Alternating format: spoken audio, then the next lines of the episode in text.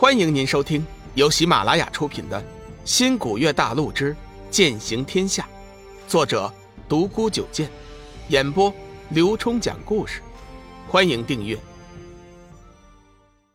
第一百零八集，不谈风月。几分钟后，店小二端着一盘糖醋鲤鱼过来了，随后还跟着一位三十岁左右的少妇。少妇的打扮极为光亮，云鬓高堆，珠翠边头，肤色白皙，秀眸英唇，一身红色的绣花锦裙，胸前露出一袭黄色抹胸，微微露着少许白嫩，颇有些风韵。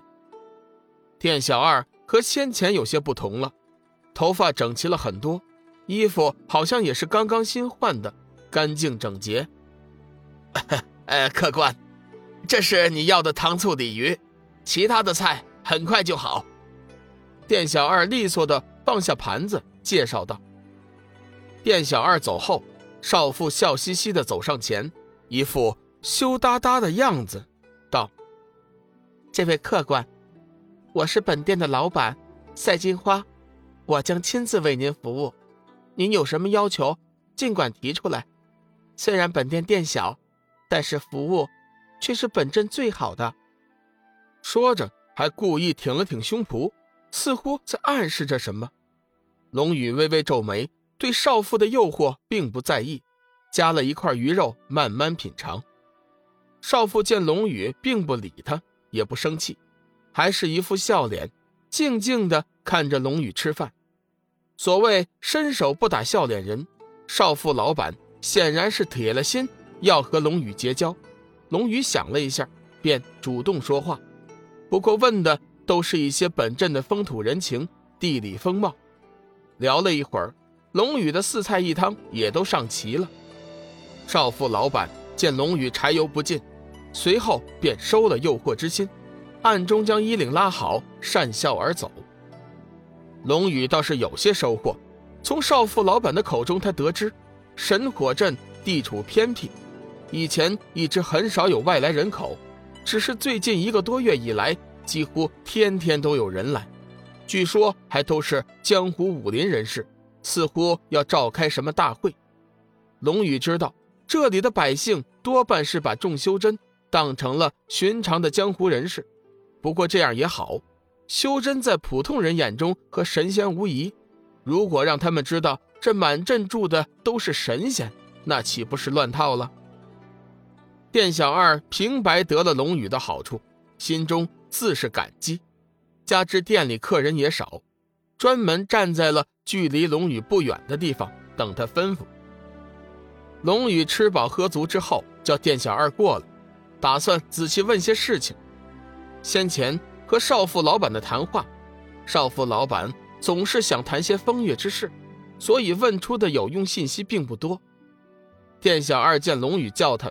急忙转身过来，声音略带点颤抖：“客官，请问您有什么吩咐啊？”“哈哈哈，别紧张，你坐下来，我问你点事情。”龙宇知道，定是自己先前那块赤金将店小二吓住了，现在说话都有点颤抖。事实上，店小二站在这里就是等龙宇这句话。先前龙宇曾经吩咐过，有事问他，他一直惦记着。客官，您有什么事儿就问吧，我站着回话就行了。店小二哪里敢坐？就算坐下，回头老板肯定也会责罚。好在来客栈，从开店至今遇到龙宇如此大气的客人，还是开天辟地的头一回。全店上下五口人，打心眼里决定要好好伺候，尤其是少妇老板，恨不得连自己的老处女身体都交给了龙宇。龙宇笑了笑，算了，那你就站着吧。呃，小哥，请问这是哪个朝代呀？其实这句话龙宇早就想问了，只是一直没机会。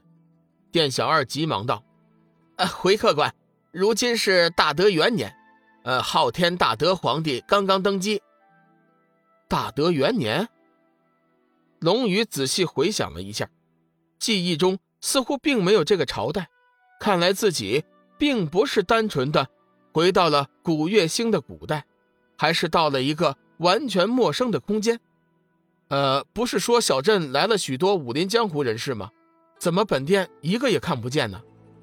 关于朝代的问题，龙宇知道就行，并不打算深究。反正那些事情和自己也没什么关系。接下来，他想知道各门各派的驻地，最好是能找到玄清门的住所。躲在远处，远远的看上小玉姐一眼。店小二尴尬的说道：“不瞒客官您说，本店是神火镇最小的店面，加之时间已久，店里的设施也有点陈旧。那些江湖武林人士大都财大气粗，看不上我们小店。不过客官，你千万不要误会，虽然本店店小，但是服务却是最好的。”你是我们店唯一的贵客，我们一定会让你享受到大店都无法得到的服务的。店小二怕龙宇一拍屁股走人，急忙解释道：“客官，本镇一共有十家不错的客栈，不过现在呢已经被几家大门派整间包了。你就是想去大店住宿，估计也没办法了。我看你就住在我们小店吧，我们一定会伺候好你老人家的。”说到最后，店小二差点就没给龙宇下跪。龙宇仔细一想，其实也是，那些大门大派的修真弟子，寻常住的都是洞天福地，出来办事儿自然不会委屈自己了。你放心，我觉得你们小店的服务很好，我是不会换店的。这是给你的酬金，你帮我打听一下玄清门的弟子住在哪家客栈。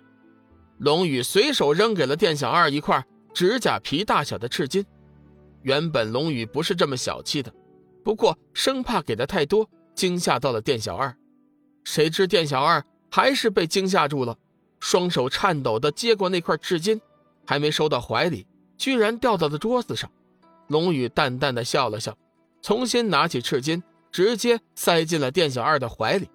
店小二感激的看了龙宇一眼，急忙的。恭敬的退下，小二，赶快备上一桌上好的酒菜。